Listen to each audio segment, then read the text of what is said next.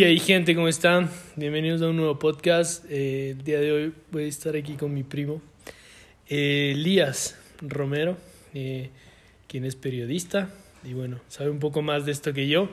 Eh, así que bueno, nada, primo, bienvenido. Sebas, ¿cómo vas? Hola primo, es un, un gusto de verdad que me haya invitado a este espacio, siempre le, le he escuchado y pues para mí es un gusto estar siempre apoyándole en sus proyectos, ¿no? Y este es uno de ellos.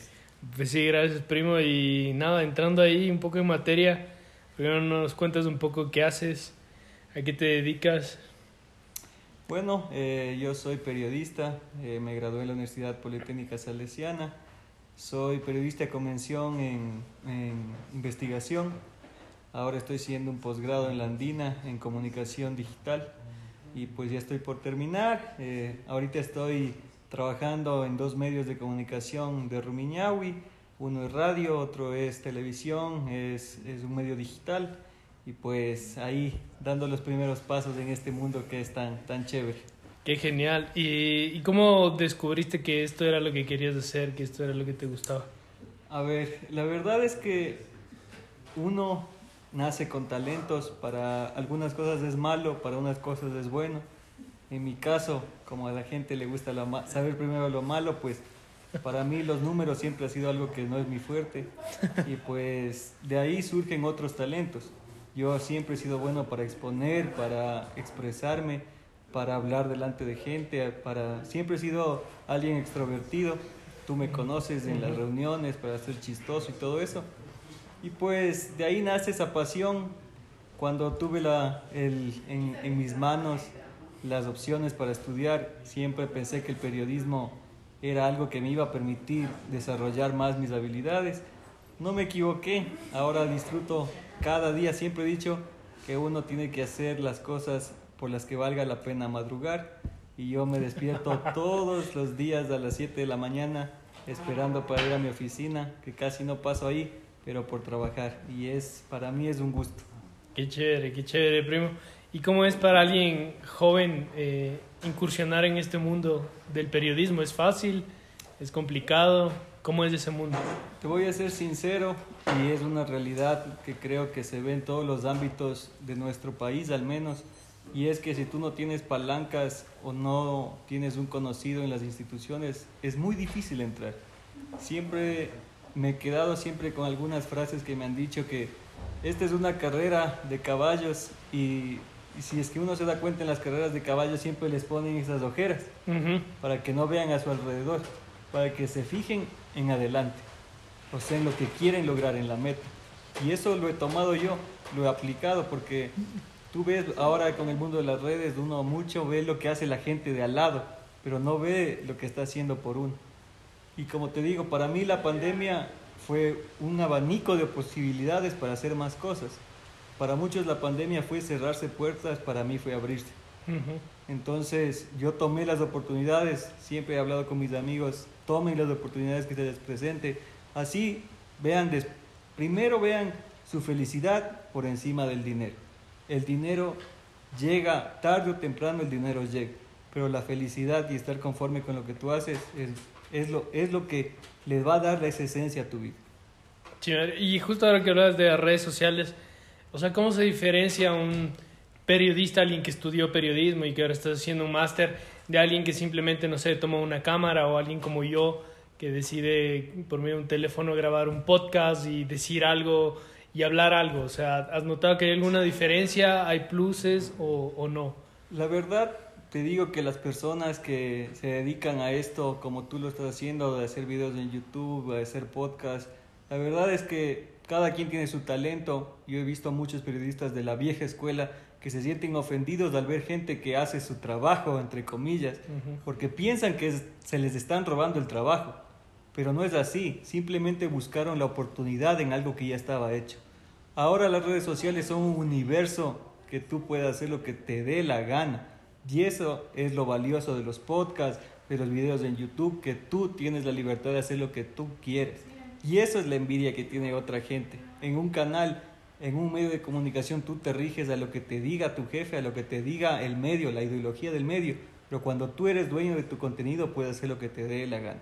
Entonces esa es la diferencia entre un periodista tal vez yo te digo, yo soy joven, soy un periodista joven y ya no, no me afectan ese tipo de cosas porque yo estoy enfocado en otro tipo de periodismo. O sea, no me gusta a mí, siempre hablo con, mi jefe, hay que adaptarnos a lo nuevo, hay que hacer flexible a lo nuevo y no quedarse encerrado en el periodismo obsoleto de que yo soy el que manda aquí y solo escúchame las preguntas que yo te hago y no. O sea, eso no funciona así.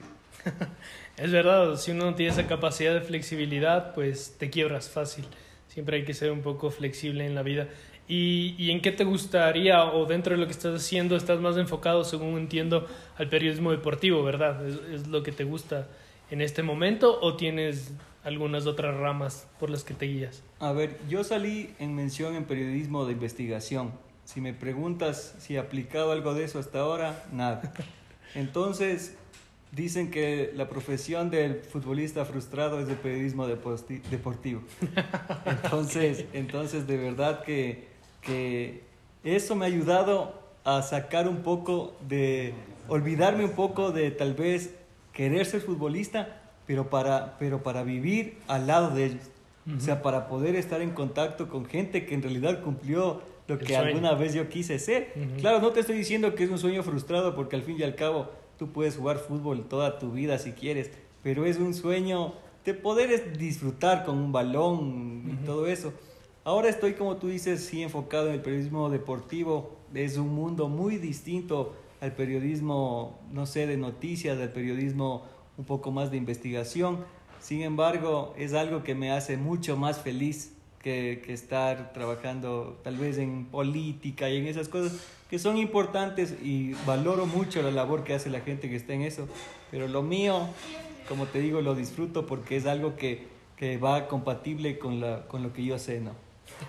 Qué genial. Y, o sea, y cuando eras niño, como dices, tú querías ser futbolista, ¿ese era tu único sueño o tenías algún otro? ¿O siempre te viste como un futbolista? Bueno, creo que todos de niños quieren ser futbolistas o cantantes o astronautas o, policías. La verdad es que, bueno, para nuestra época, yo soy del 94 y no te voy a mentir cuando te digo que las posibilidades de ahora decirle a un niño que quiere ser son infinitas para las que teníamos nosotros. Claro. En este caso, si yo te digo que quería ser de pequeño, era o futbolista o estudiar. O sea, y no había, no, no, no, estoy seguro que lo último que hubiese pensado es, quiero ser astronauta o quiero ser, no sé, un piloto. Jamás. Siempre fueron nuestras ideas limitadas de lo que queríamos ser. Sin embargo, con, conforme fue pasando los días, los años, y uno va abriendo su mente sola, es como que va descubriendo su vocación. Si te digo, y si, si te digo que quería hacer algo de pequeño, te miento. Mm. Pero estoy seguro que si vuelvo atrás sabiendo lo que soy ahora, te hubiese dicho que quería ser periodista.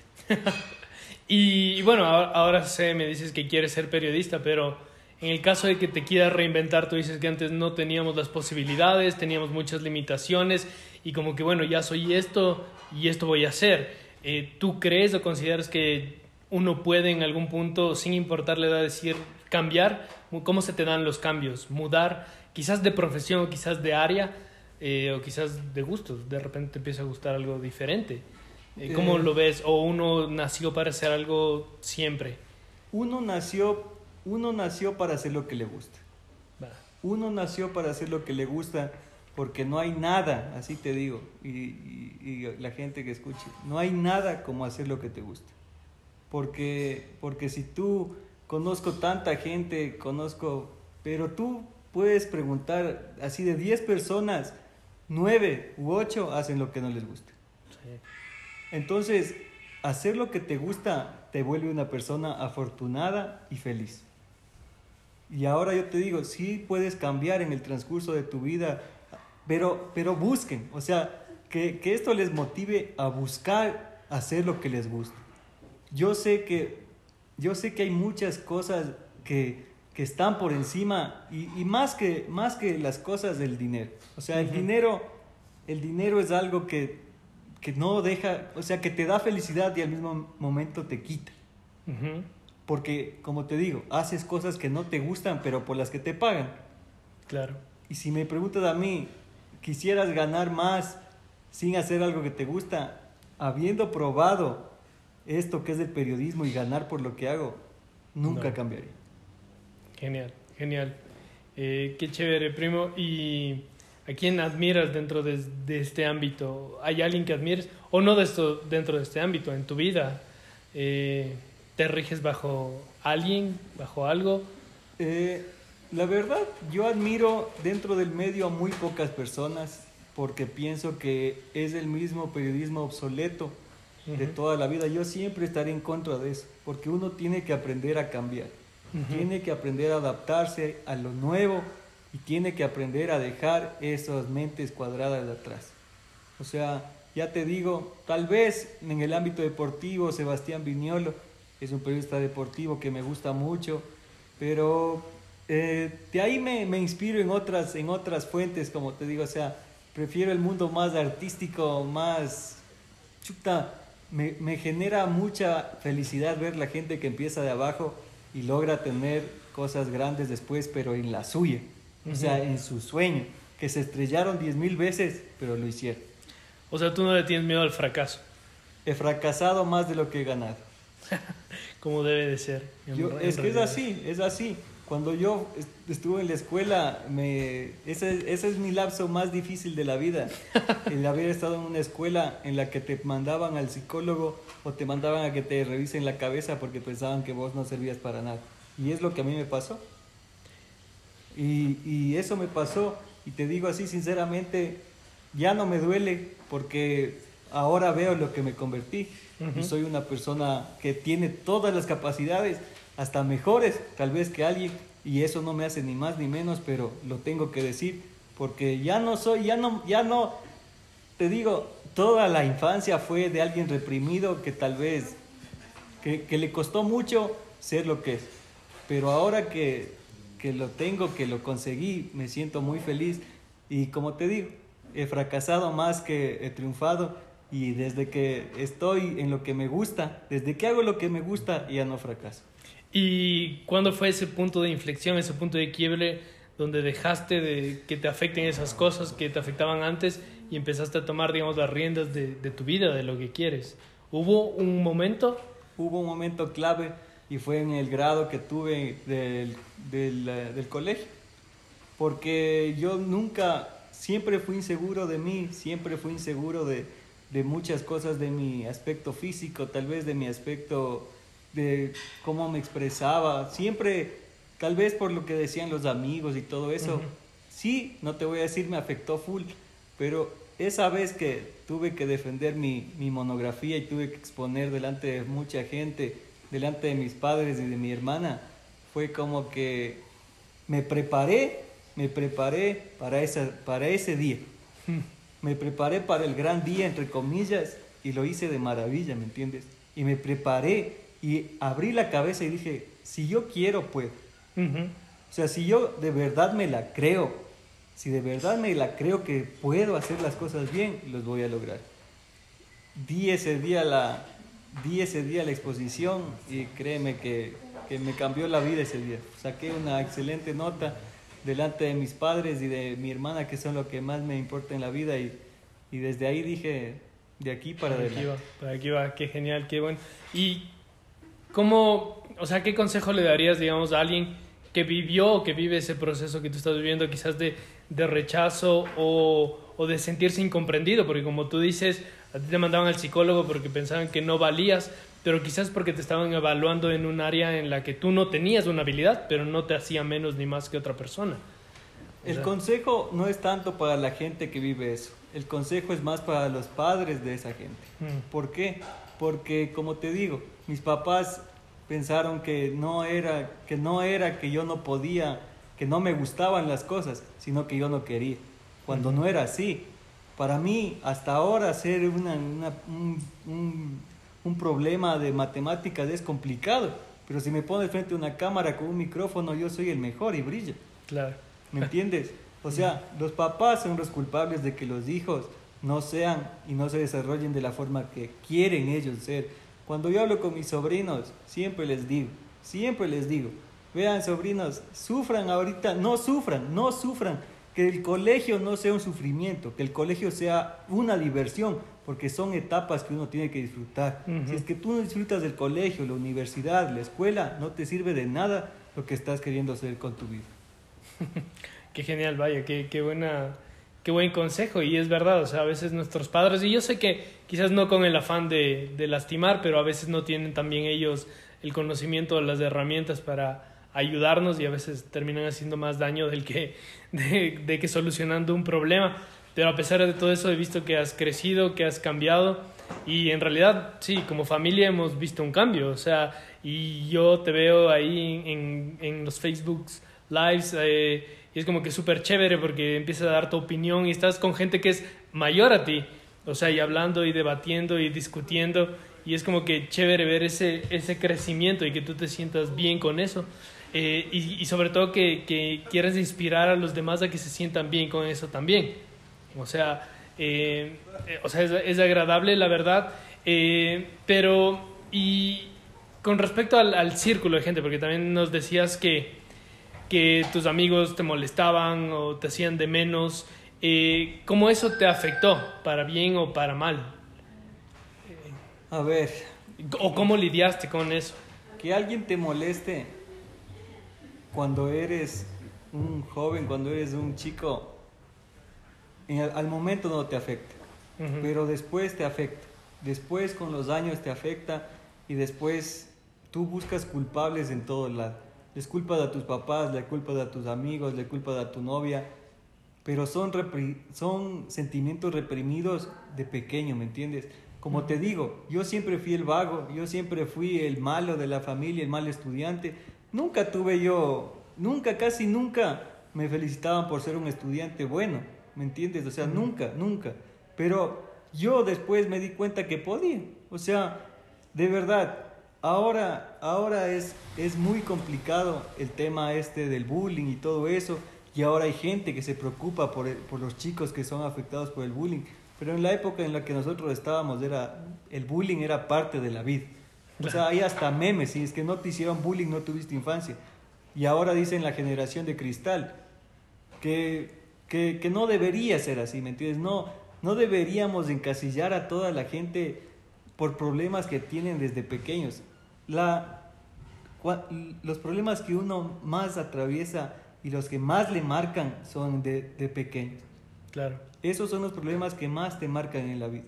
Entonces, como yo te digo, por suerte, por suerte, mi carácter ha sido bueno. O sea, por suerte he forjado una persona, chuta, una, una coraza se puede decir. Uh -huh. Porque en realidad te digo, he recibido burlas de mis hermanos, de mis amigos, de todos. Pero sin embargo, yo, mira, si tú me ves ahora, parece que nunca he sufrido. Parece, parece sí. que yo nunca he vivido una, una, una vida de, de, bullying, de cualquier cosa. O sea, yo parece que yo siempre he sido el chico feliz de toda la vida, ¿me entiendes? Pero no, no siempre es así. Es que somos humanos y, ya que tocas ese tema, es verdad, muchas veces lo que mostramos o lo que ve la mayoría de la gente es como tú dices una coraza o una máscara y todos dicen y, siempre dice incluso el dicho dice el césped del vecino siempre se ve más verde que, que mi propio césped porque siempre estamos comparándonos con lo que ellos nos muestran uh -huh. pero en realidad cada uno sufre un proceso como tú decías en tu casa tú no eres bueno para las matemáticas y quizás eso te frustraba o les frustraba a tus padres pero tenías otros talentos o sea, incluso me acuerdo de, de, igual de Tomás Alba Edison, que fue expulsado de la escuela porque según los maestros no daban. Y eso me lleva a pensar, o sea, ¿cómo ves el sistema de educación que tenemos nosotros el día de hoy? A ver, eh, cuando tú hablabas con tu papá te decía que lo que te hacían a ti, lo, le, le hacían ellos peor. Y te decían la frase, la letra con sangre entra. y con eso nos criamos la mayoría. Sí y tu papá pensaba que estaba bien que el profesor te cague las patillas, te insulte, te pegue, porque eso estaba bien. Y porque el, el, castigo de ellos fue peor. Ahora qué? O sea, ese era el sistema de educación antiguo y obsoleto que teníamos en el, en el, en la, en, que teníamos en nuestro país. Yo de verdad espero que en los colegios y en las escuelas ya no esté pasando eso. Porque están creando profesionales monstruos, monstruos, monstruos de profesionales. Uh -huh que van a sus oficinas y piensan que hay que tratarle mal al, al, al, a, tu, a tu empleado para que haga bien las cosas.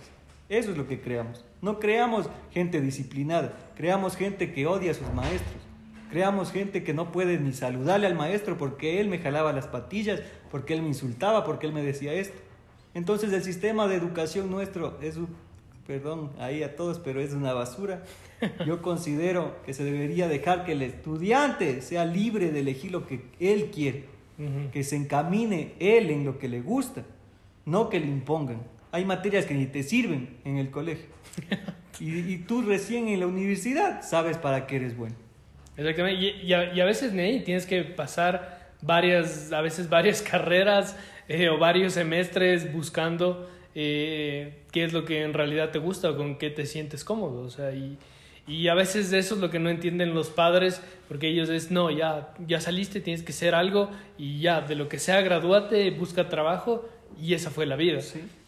Yo considero que la vida, como tú dices, para, para ser feliz, o sea, para disfrutar lo que uno hace y en verdad es triste ver que hay gente que no disfruta lo que hace. O sea, es, ah, o sea, a mí me voy a la cabeza porque conozco a algunos que simplemente trabajan, o sea, viven para trabajar, más no, no sé, o sea, es, es complejo ya sea por el dinero o por las circunstancias de la vida, pero, o sea, no todos tienen esa oportunidad que tú tienes ahora de, de disfrutar eh, plenamente lo que estás haciendo y, y, que vas a tener un gran crecimiento, yo sé, o sea, porque a la gente eh, siempre le interesa estar en este mundo del deporte, es un área más eh, del ser humano. Pero tú te enfocas o te enfocarías en este momento solo en la parte de fútbol o en deporte en general? ¿O crees, quizás cambio la pregunta, crees que quizás Ecuador o Latinoamérica está muy enfocada solo en fútbol y no tanto en los otros deportes? ¿O cómo se vive eso dentro del periodismo? Te cuento que yo simplemente, o sea, y uno piensa que el periodismo deportivo es fútbol. Y deportes hay cientos de deportes. Ajá. Ahora sé relatar básquet, por ejemplo. Yo no sabía nada de básquet. Ahora le seguíamos un equipo a todo lado, Guayaquil a todo lado, un equipo de básquet. Y uno dice, o sea, sé de todo de fútbol y el básquet, que es otro deporte de madre de los deportes. Claro. Y me tuve que poner a aprender básquet. Y ahora sé todos los términos de básquet y sé todo de básquet, o sea, ¿me entiendes?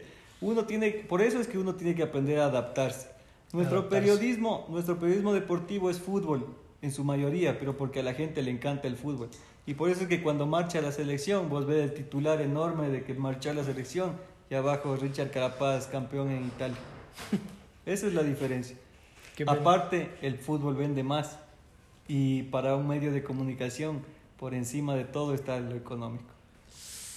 Bueno, y que ahí entra la diferencia que tú dices de, de todas estas tecnologías y redes sociales, que llega un punto en el que uno puede elegir, no, yo quiero relatar lo que en verdad me gusta, y quizás no tanto que me dé retribución económica, pero esto es lo que en realidad me agrada y lo que quiero hacer o quiero comentar.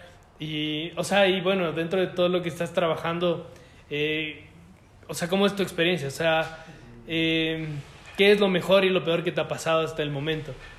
Lo mejor es que, no te voy a mentir, lo mejor es que te haces conocido, que conoces mucha gente de muchos lugares, de muchas ocupaciones, de muchos eh, estatus sociales, que, que te conocen, que tú conoces, que, que son historias de vida única, que, chuta, que, que, que al fin y al cabo tienen su- sus, sus virtudes, sus defectos, pero que tú tienes la posibilidad tal vez de que otra persona no te conozca, ¿me entiendes? Ujú. O sea, es, es, algo, es algo bonito y ahí va la parte que tú dices, lo negativo, es que después de haberte con- contado todos los complejos que uno tenía, después de haberte contado todo lo que uno, lo negativo que uno tenía, eres el foco.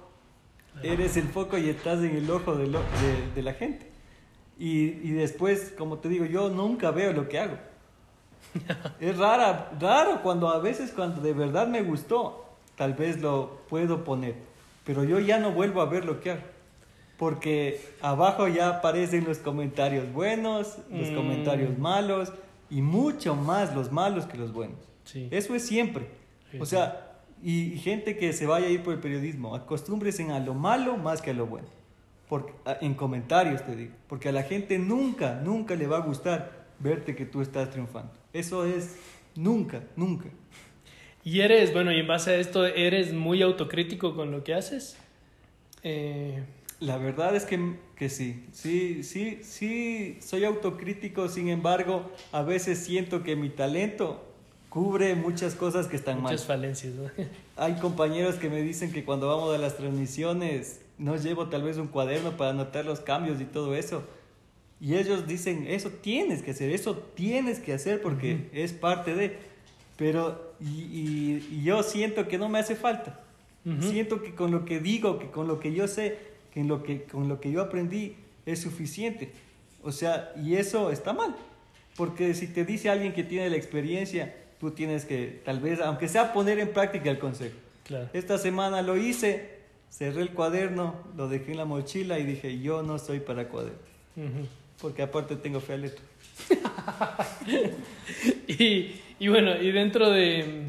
Ah, ¿Cuál era la pregunta que te iba a hacer? Ya se me fue. Ah, como me dijiste que conoces tanta gente y obviamente tanta gente piensa diferente a ti, ¿cómo logras ser imparcial ante tus creencias? Y entre lo que otros dicen y, que reaccionan de distintas formas. Unos lo tomarán bien, otros no tan bien.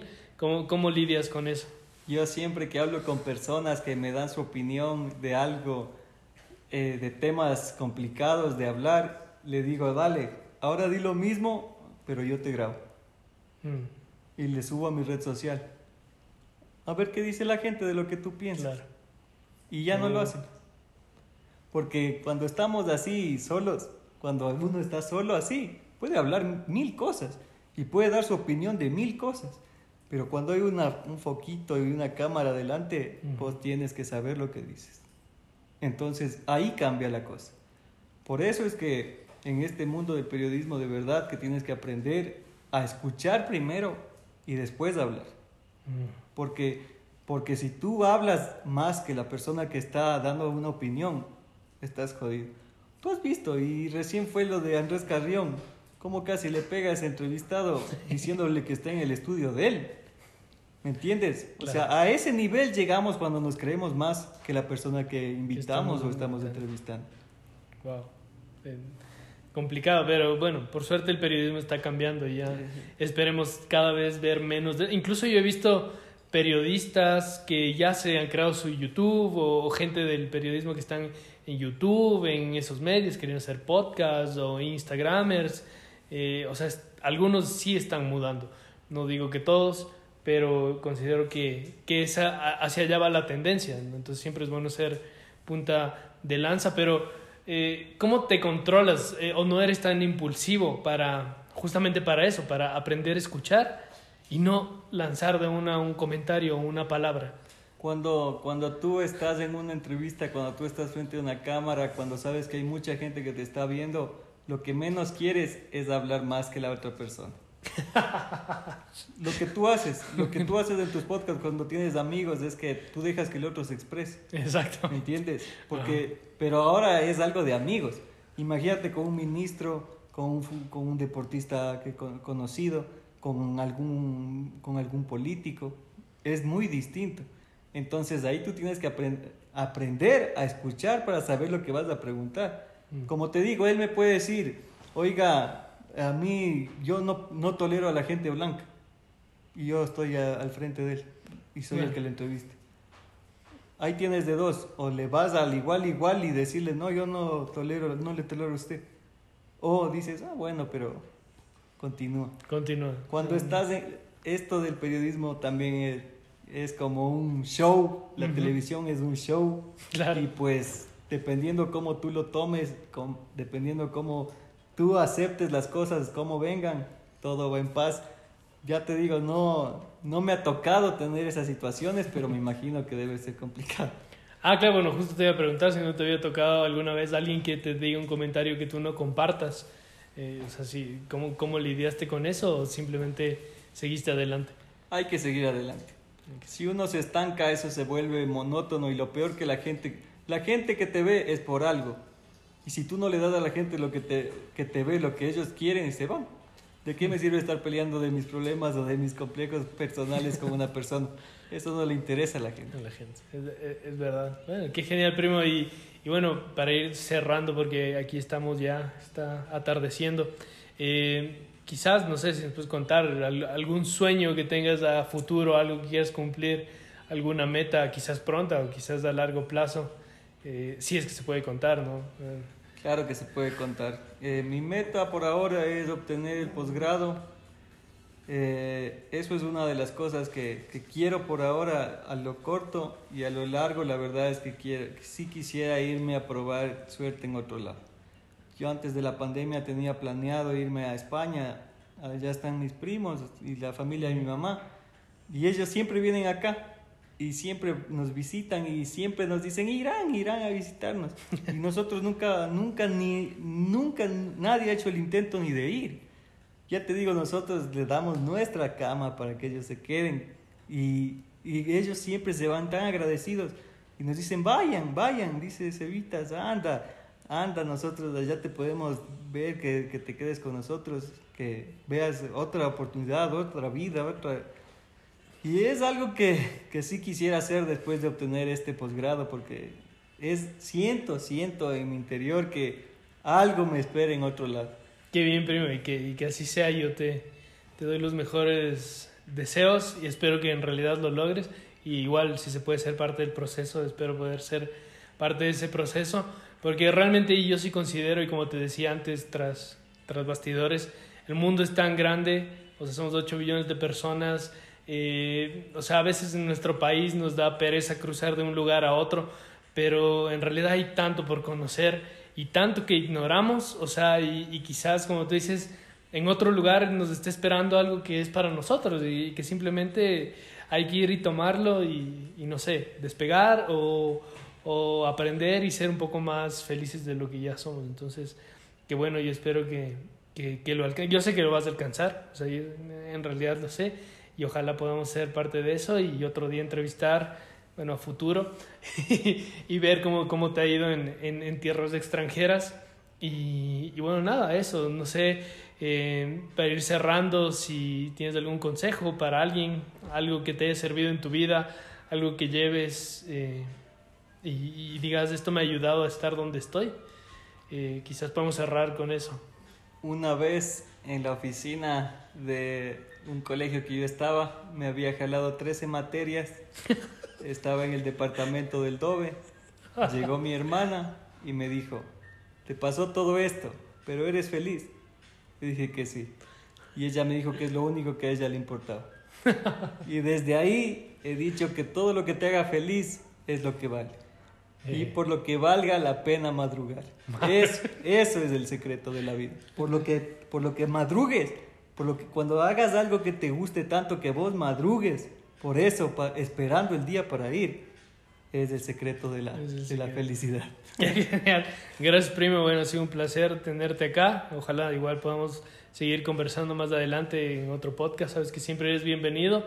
Y nada, eh, eso, gracias. No sé si quieres decir una última palabra. No, gracias a ti, Saulo. La verdad es que siempre hemos dicho, es la primera vez que alguien me entrevista, a pesar de que yo soy el que entrevista. O sea, me puse al, al otro lado del otro lado. Al otro lado. Pero gracias por, por de verdad, porque eh, son espacios nuevos eh, y te agradezco por haberme abierto esta, esta, este espacio dentro de tu podcast, ¿no? Y, y que les guste a la gente, de verdad que es algo chévere, es un proyecto que creo que como familia y como alguien que quiere que esto crezca, era lo menos que puedo hacer para apoyarte y pues seguimos adelante, ojalá sea el podcast en España el próximo. pues sí, sí, sí, yo, yo confío que sí. Y gracias, no, gracias, primo. Yo te, admiro un montón y admiro lo que estás haciendo y espero que, como tú dices, seas feliz, sigas creciendo y alcances tus sueños. Y bueno, eso ha todo. Gracias por oír y nos vemos en la próxima. Bye.